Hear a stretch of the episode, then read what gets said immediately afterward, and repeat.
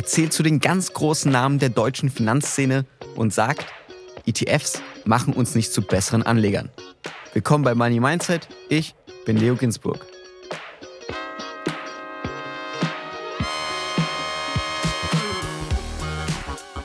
Die Inhalte dieses Podcasts beinhalten keine Kaufempfehlung der Redaktion. Aktien, Kryptowährungen und Investments sind grundsätzlich mit Risiko verbunden. Heute ist zu Gast bei mir Christian Röhl. Christian ist einer der bekanntesten Finanzexperten Deutschlands, Autor des Klassikers Cool bleiben und Dividenden kassieren und leidenschaftlicher Investor. Hallo Christian. Hallo Leo, freut mich hier zu sein. Christian, was macht einen erfolgreichen Investor bzw. erfolgreiche Investorin aus? Am wichtigsten ist, er bzw. sie weiß, was er oder sie tut. Ja, das ist der größte Fehler, den man machen kann, einfach mal irgendwie loszulegen ohne Strategie. Man sollte sich klar machen, a, wer bin ich und b, wer will ich als Investor sein, um c, was zu erreichen. Und welches Mindset braucht man? Also wie muss man ticken, wie muss man drauf sein, um erfolgreich an der Börse zu sein? Ich glaube, da gibt es sehr, sehr unterschiedliche Mindsets. Und du zielst mir da auch zu stark auf die Börse ab, weil die Börse ist ja nur der Marktplatz, wo Unternehmensanteile oder auch Anleihen gehandelt werden. Aber wenn ich gar nicht handeln möchte, sondern einfach nur partizipieren will, dann ist die Börse für mich gar nicht wichtig, sondern viel wichtiger ist die Essenz dessen, was ich denn da habe. Also zum Beispiel das Unternehmen oder auch äh, die Staatsanleihe.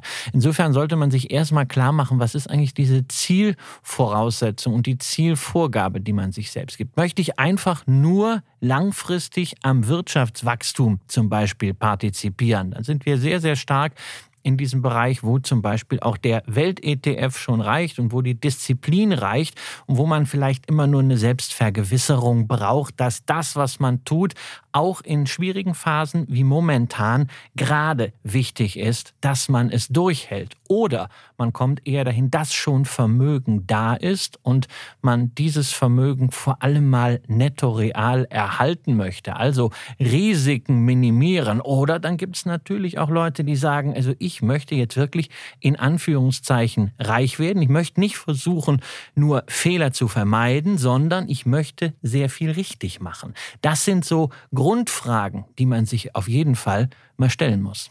Was würdest du sagen für den normalen Kleinanleger? Was für ein Mindset braucht er? Was für Ziele kann man verfolgen? Naja, er sollte ein realistisches Ziel verfolgen. Man muss halt natürlich sagen, wenn jemand gerade als junger Mensch am Anfang äh, auch seines Berufslebens steht, dann ist der größte Hebel, den er auf das Vermögen und die Vermögensbildung hat, die optimale Verwertung des, äh, ich sage es mal ganz schlechtes Wort, aber Humankapitals, also in sich selbst zu investieren, zu schauen, dass man sich qualifiziert, dass man im Beruf aufsteigt, dass man da Disziplin hat und dass man dann natürlich immer was auf die Seite legen kann, um dann sukzessive auch ein Investivvermögen anzuschaffen. Und dabei ist es natürlich wichtig, das möglichst auch zeiteffizient zu lösen. Und da ist doch ein guter ETF-Sparplan eine tolle Geschichte. Ja? Und wenn man jetzt sagt, okay, also ich habe vielleicht auch schon etwas mehr Vermögen, wo es halt dann auch relevant wird, wenn ich das gut investiere, dann sind wir bei den anderen beiden äh, Maximen. Geht es mir dann darum zu sagen, also erstmal ist mir wichtig, dass ich möglichst wenig falsch mache, also auch Risiko rausnehme, oder will ich dann ganz bewusst Chancen wahrnehmen, weil ich vielleicht mich in bestimmten Bereichen sehr, sehr gut auskenne und mir auch zutraue, dieses Know-how, was ich vielleicht im Technologiebereich oder im medizinischen Bereich habe, umzumünzen in Investitionsentscheidungen. Man kann das natürlich auch mixen, aber man sollte immer auch den Bezug finden zur eigenen Lebenswirklichkeit, auch gerade zum Zeiteinsatz. Würdest du sagen, dass du ein erfolgreicher Investor bist? Es ist immer dumm für sich selber zu sagen, dass man erfolgreich ist. Das ist so, als wenn man als Unternehmen sagt, wir sind innovativ. Das können andere über einen sagen, aber als Investor muss man das nicht veröffentlichen. Insofern ist es eine, eine Selbstwahrnehmung. Und wenn man sagt, erfolgreich in dem Sinne, dass man sich mit seiner Strategie wohlfühlt, dass man damit sich im Reinen ist und dass man davon gut leben kann und nicht das Gefühl hat, irgendwas an Rendite verpasst zu haben oder zu viel Risiko gegangen zu sein und deshalb nicht schlafen können, dann würde ich sagen. Seit wann investierst du?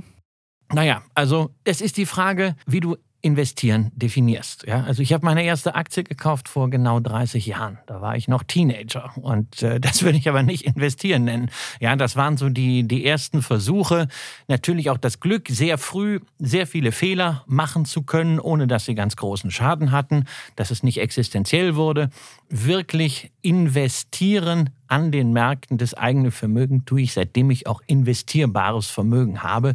Im Wesentlichen seit ich 2007 mal ein Unternehmen zu einem etwas höheren Preis, was ich gegründet hatte, verkauft habe und im Wesentlichen dann halt kein Unternehmen mehr hatte, sondern gucken musste, was mache ich aus dem Geld, was ich dafür bekommen hatte. Darüber sprechen wir gleich kurz zu deinen Teenagerjahren.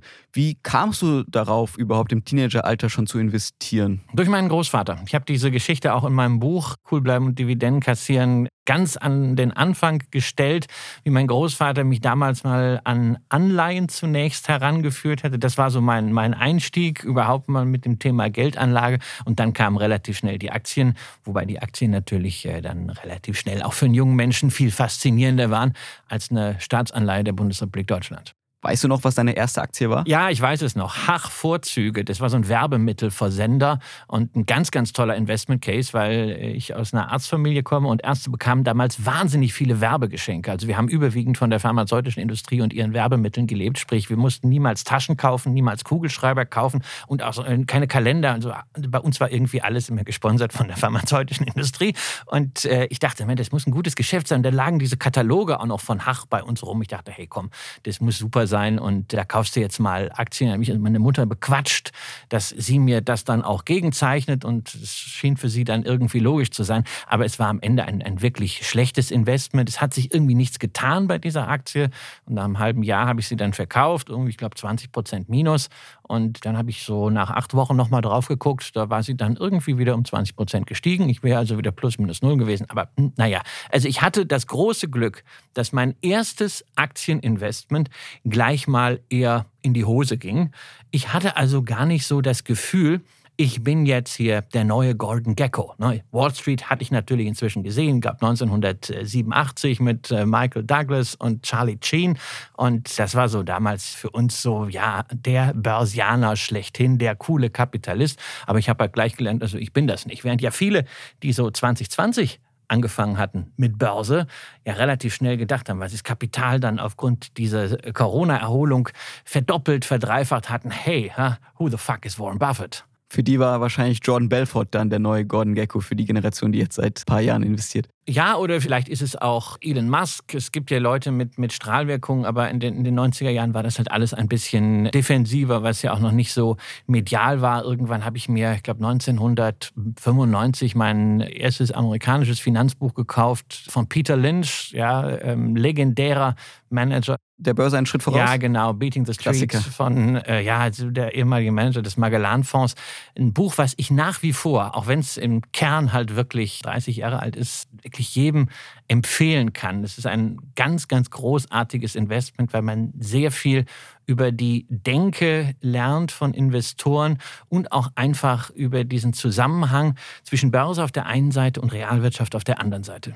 Du hast gesagt, du hast dein Unternehmen verkauft und hattest dann eine große Summe, um dann wirklich mit dem echten Investieren anzufangen. Ganz kurz, was war das eigentlich für ein Unternehmen? Es war ein Unternehmen, was sich auf Medien- und Beratungsleistungen rund um strukturierte Wertpapiere fokussiert hatte, was damals vor der Finanzkrise zeitweise sicherlich populärer war als heute ETFs sind. Und wir haben sehr stark immer mit Indizes gearbeitet. Insofern ist es für mich schon ja, ein, ein Thema, was in der DNA drinsteckt. Wir haben zum Beispiel 2006 damals gemeinsam mit der Börse Stuttgart eine Indexplattform selber gegründet, S-Box. Die haben wir dann im Zuge dieses Verkaufs an den damaligen Manager gegeben, der daraus ein Wahnsinnsunternehmen geformt hat, nämlich die heutige Selective, die in ganz, ganz vielen Indizes äh, mit drinsteckt, der Steffen Schäuble Schäuble, der hat einen Wahnsinnsjob gemacht und ich bin sehr, sehr glücklich darüber, dass ich damals gemeinsam mit Thorsten Ulrich von der Börse Stuttgart den Grundstein dafür legen durfte. Also auch mal da im Start-up-Bereich aktiv war.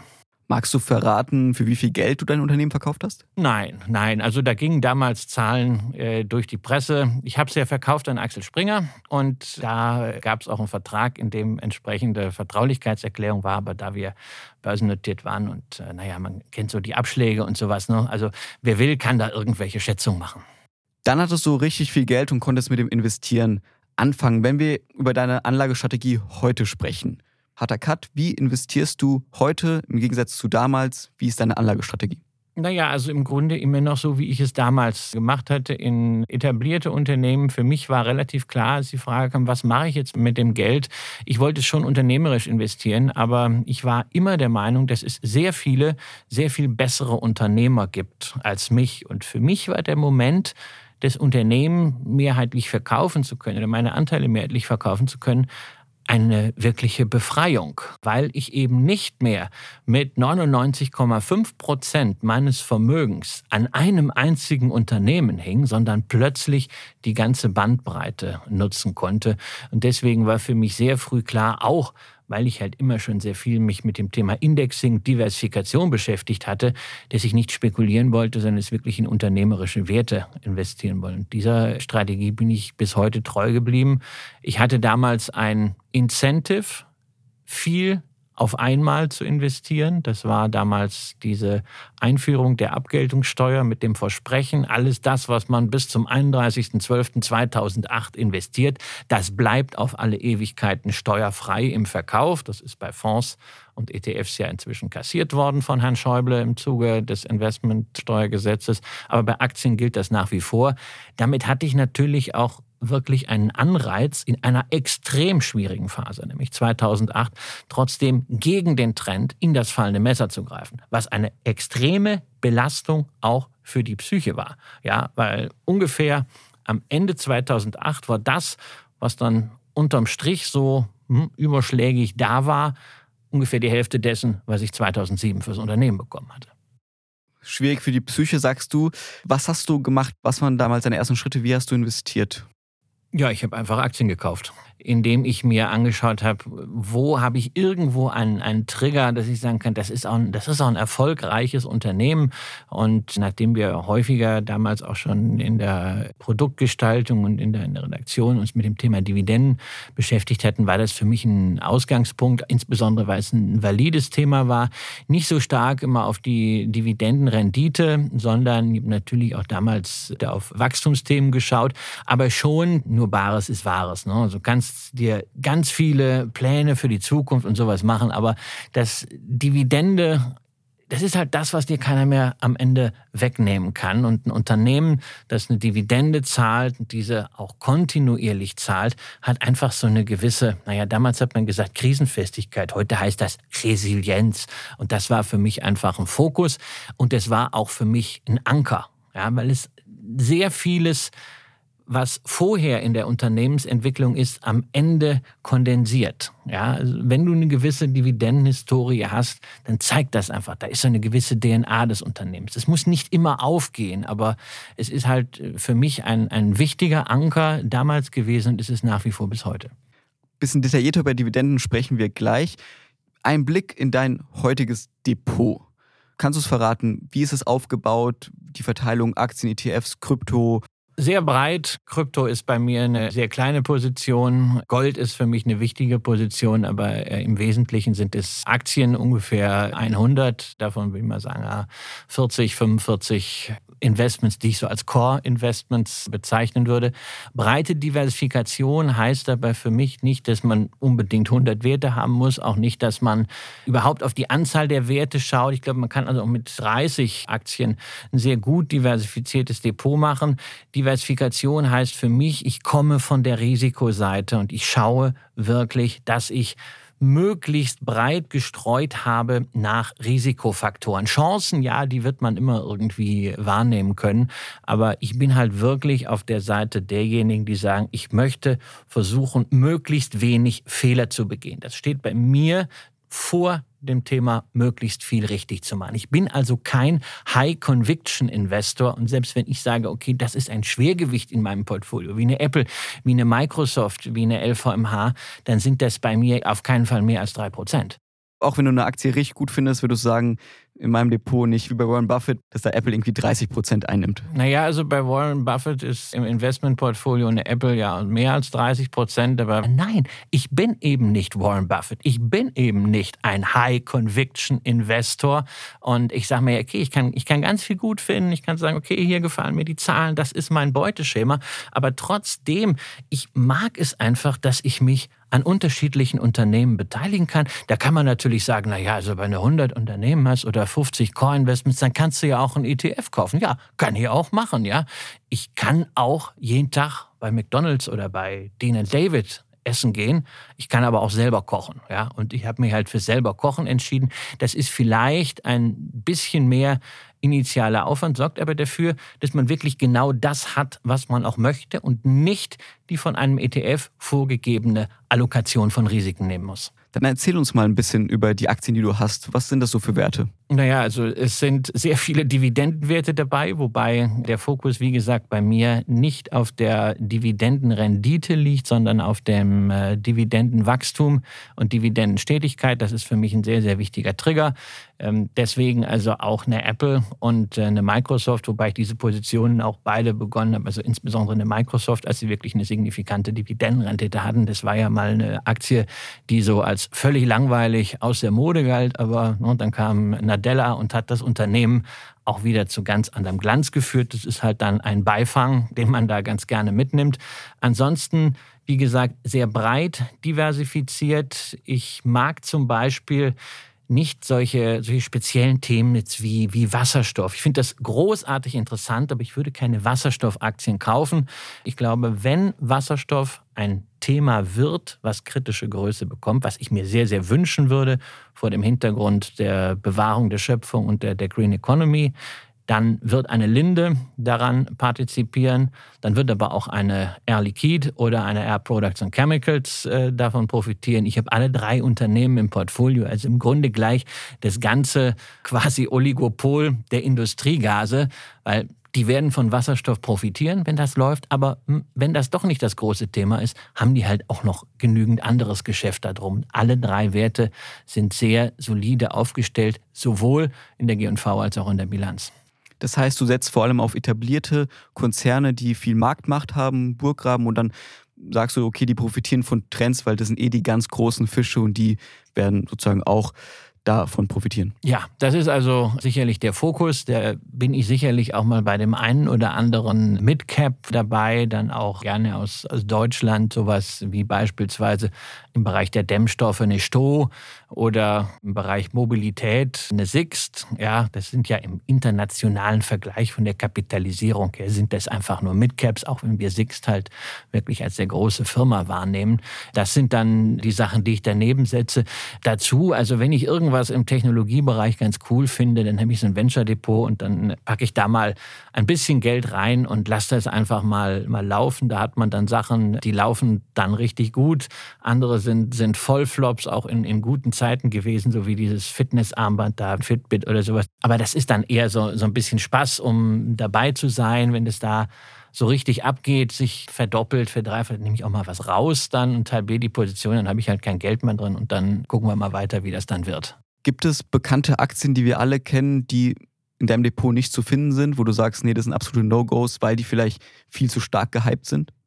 Naja, also die, diese Aktien, die wirklich stark gehypt sind oder waren, das sind ja eben diese kleineren Technologiefirmen. Da muss ich auch sagen, da bewundere ich jeden, der die äh, wirklich in, in allen Details einschätzen kann, wie der Pip Klöckner oder der Stefan Waldhauser, deren Analysen nicht einfach so aus der Perspektive des Marktbeobachters sehr gerne lese. Aber das ist dann äh, für mich nicht das Thema, dass ich die jetzt im Portfolio irgendwie über so ein Venture, wenn überhaupt, gewichten muss. Insofern, was vielleicht in aller Munde ist und was ich jetzt nicht nicht habe, ist eine Meta-Aktie. Also die habe ich beispielsweise nicht. Und bei Autowerten, die ja in Deutschland auch sehr beliebt sind, bin ich ebenfalls extrem vorsichtig. Ich habe seit einem Jahr was in der Porsche Holding natürlich mit der Perspektive dieses Börsengangs, vor allen Dingen aber auch aus der Sicht der Familie. Und was ich auch nicht habe, sind Bankaktien. Ja, weil ich sie äh, schlichtweg nicht verstehe, vielleicht auch weil ich zu lange mit Banken immer irgendwie zu tun hatte und sehe, dass da zwar jetzt ein Problem wegfällt, nämlich der Nullzins, aber wir haben weiterhin Regulierung und Digitalisierung und das sind so harte Brocken. Dazu Bilanzen, die extremst schwer zu lesen sind. Das brauche ich nicht. Ich glaube einfach eher an das, was Bill Gates schon mal in den 90er Jahren gesagt hat, äh, du brauchst Banking, aber du brauchst keine Banken. Also Banken, Autoaktien, nicht so dein Ding. 100 Aktien hast du im Depot. ETF, wie sieht es da bei dir aus? ETF ist für mich halt jetzt nur ein Thema dort, wo es um, ja, ich sag mal, Satelliten geht. Ja, so ein klassisches Thema ist für mich Halbleiter, meine Halbleiterposition. Ich glaube sehr an Halbleiter, weil wir brauchen sie für die Digitalisierung. Meine Halbleiterpositionen waren aus der Historie Intel und Texas Instruments. Die einen haben durchaus Spaß gemacht. Intel hat meinen Investment Case, nämlich mindestens stabile Dividenden immer noch. Bin auch nach wie vor mit der Aktie im Plus, einfach auf ausreichend langer Zeit. Aber da war ich natürlich schon dankbar, dass es für dieses Thema, wo es ja so eine Handvoll marktführender Unternehmen gibt, dann irgendwann auch einen ordentlichen Themen-ETF gab. Das kann man sehr, sehr gut abgrenzen. Ja, also da bin ich drin oder auch für den Bereich erneuerbare Energien was mir wirklich ein Herzensanliegen ist, wo es ETFs gibt, die die Technologieseite abdecken, weil die kann ich nicht einschätzen. Ähm, was ich einschätzen kann, das ist das Thema Betrieb von Windparks, vor allen Dingen von Solarparks, weil ich selber mit ein paar Co-Investoren ab 2008 Solarparks gebaut habe und dann zehn Jahre später die, die Firma und die Parks verkauft habe. Ähm, das Geschäft kenne ich. Insofern ist es für mich logisch, in eine Encarvis, in eine Atlantica Sustainable, wenn wir auf die andere Seite des Atlantiks gucken, zu investieren. Aber irgendwelche Wechselrichteranbieter, irgendwelche Technologiefirmen. Da bin ich sehr dankbar, wenn man das ergänzend mit einem ETF abdecken kann.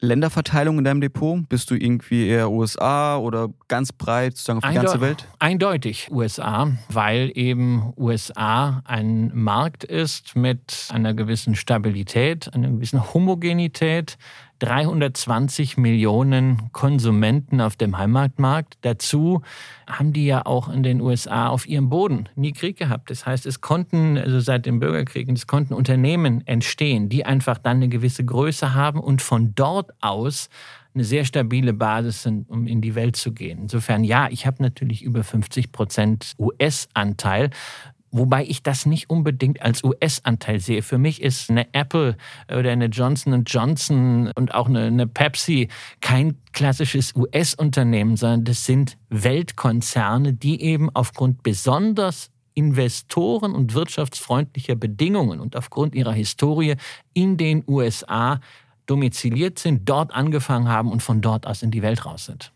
Aktuell leben wir in sehr komplizierten Zeiten, in einer Krisenzeit. Wir haben die Energiekrise, wir haben die Inflation, wir haben einen Krieg in Europa. Wie schätzt du die aktuelle Wirtschaftssituation ein? Naja, also es fällt ja sehr, sehr schwer, überhaupt da etwas einzuschätzen. Äh, ich habe dieser Tage mit äh, Henning Gebhardt gesprochen, der als Fondsmanager der DWS auch schon so manche Krise früher mitgemacht hat, jetzt seine eigene Boutique hat. Und der matte das Bild der Nebelwand. Und ich glaube, das ist gerade jetzt mit Blick auf den Herbst und dann den Winter genau das richtige Bild. Wir wissen einfach nicht, was da kommt. Dazu müssen wir ja auch sagen, ein so steiler Zinsanstieg, wie wir ihn gesehen haben, inmitten dieser geopolitischen Krisen, ähm, das ist ja auch was, was ich aus meiner Lebenserfahrung jetzt nicht kenne und wo es nur überhaupt sehr, sehr wenige gibt, die das mal voll mitgemacht haben. Also wir, wir wissen sehr, sehr wenig. Und alle, die jetzt sagen, naja, es kommt so und so und so, da muss ich immer sagen, Chapeau, Leute. Also toll, dass ihr die Zukunft so gut voraussagen könnt. Wir reden dann im nächsten Jahr mal, wie die Prognosen waren. Und da bin ich ja wirklich froh, wenn man sagen kann, man versucht einfach Risiken breitestmöglich zu streuen. Ich versuche das, indem ich das über einzelne Aktien mache, weil ich vielleicht nie sage, also ich muss jetzt nicht 5% Apple-Klumpen im MSCI World haben, weil drei tun es auch und dafür habe ich lieber ein bisschen mehr äh, Nestlé oder andere defensive Aktien höher gewichtet, als das im Index ist. Aber auch das ist ja, wer ein MSCI World oder ein All World hat, der hat ja auch das mit drin hat gleichzeitig aber immer eins und das ist so eine positive Grunderwartung, ja, dass irgendwann ist das Licht am Ende des Tunnels gibt und es eben nicht der entgegenkommende Zug ist, sondern dass dann wieder eine neue Phase beginnt, wo Unternehmen aus diesen ganzen Umständen heraus durch entsprechende Anpassung wieder auch neues Wachstum und neue Möglichkeiten kreieren. Und daran glaube ich ganz fest, weil am Ende sind wir Aktionäre, egal ob wir jetzt Einzelaktien haben oder ob wir ETFs haben. Wir sind ja Optimisten. Wir glauben ja daran, dass es langfristig aufwärts geht. Wir haben auf Instagram unsere Follower gebeten, dir Fragen zu stellen, wenn sie irgendwelche Fragen haben.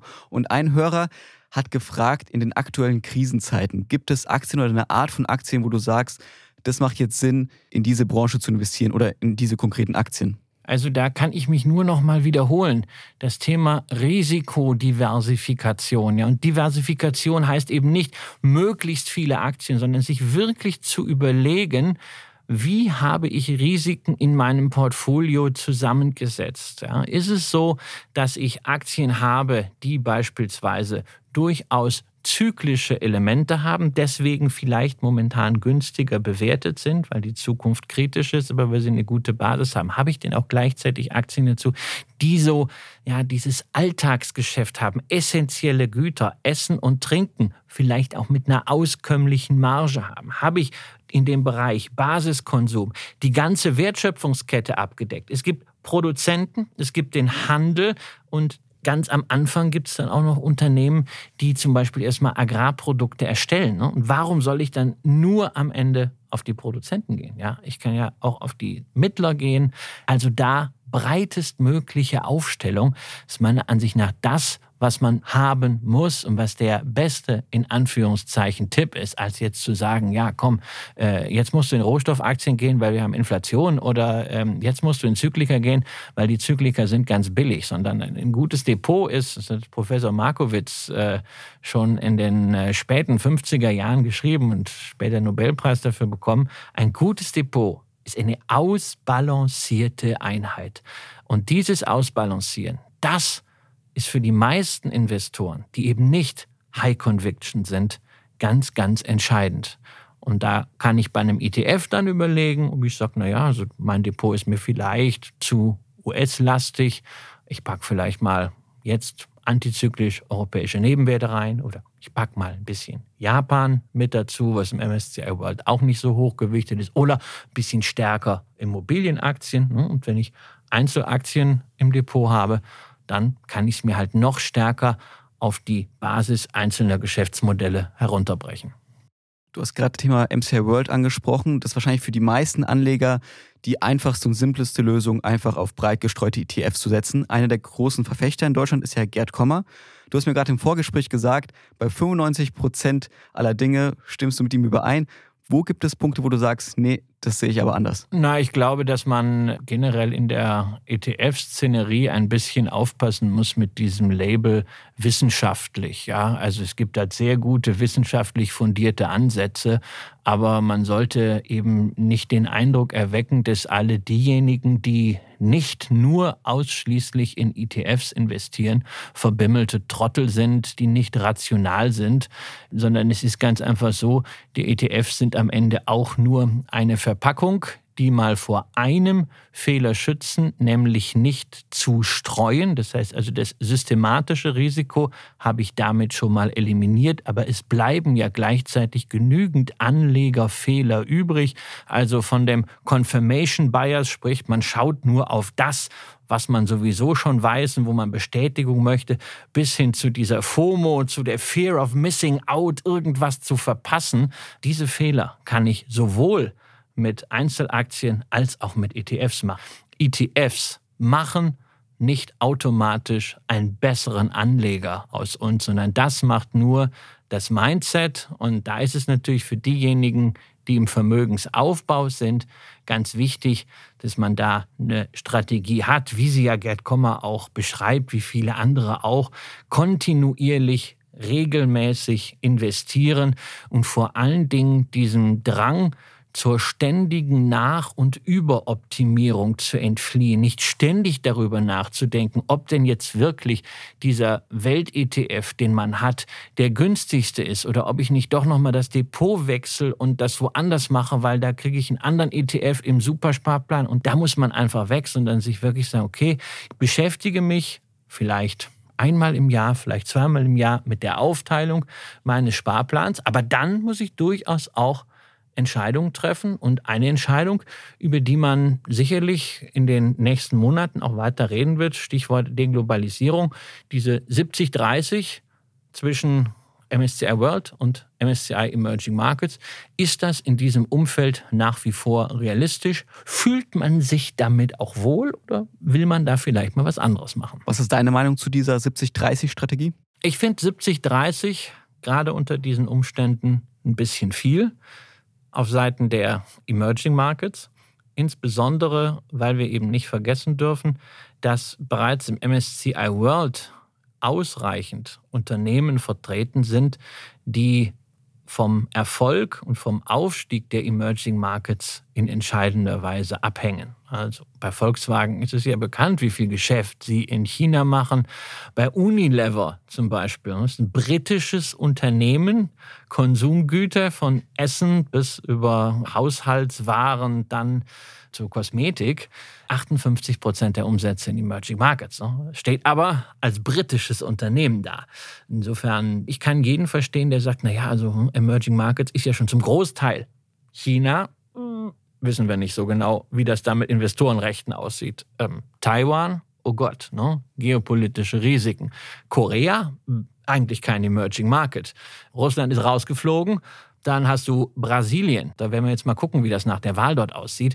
Also da gibt es viel, hinter das man Fragezeichen setzen kann. Und wenn Anleger jetzt die Entscheidung treffen und sagen, hm, also niedrige Bewertung hin und her, aber ich mache mal etwas weniger in den Emerging Markets und pack dazu vielleicht wirklich antizyklisch europäische Nebenwerte oder antizyklisch Japan oder such mir wirklich einen oder zwei Themen-ETFs, die sehr, sehr stark das reflektieren, was mir wichtig ist, dann ist das fein. Wobei man bei diesen Themen-ETFs immer aufpassen muss, dass man da nicht irgendwelchen Modetrends aufliegt, sondern dass es wirklich auch klar umrissene, nachhaltige Themen sind. Und da gibt es meiner Ansicht nach nicht so wirklich viele. Um weniger Fehler zu machen, hatten wir bei Business Insider das Angebot, dass Leserinnen und Leser uns ihr Depot zuschicken können. Wir beide schauen uns es an, du analysierst es. Was ist dir aufgefallen? Was ist der größte Fehler, den Kleinanleger begehen? Das war Teil 1 unseres großen Interviews mit Finanzexperte Christian Röhl. In der nächsten Folge geht es darum, wie man ein perfektes Dividendenportfolio aufbaut. Ich bin Leo Ginsburg, bis zum nächsten Mal.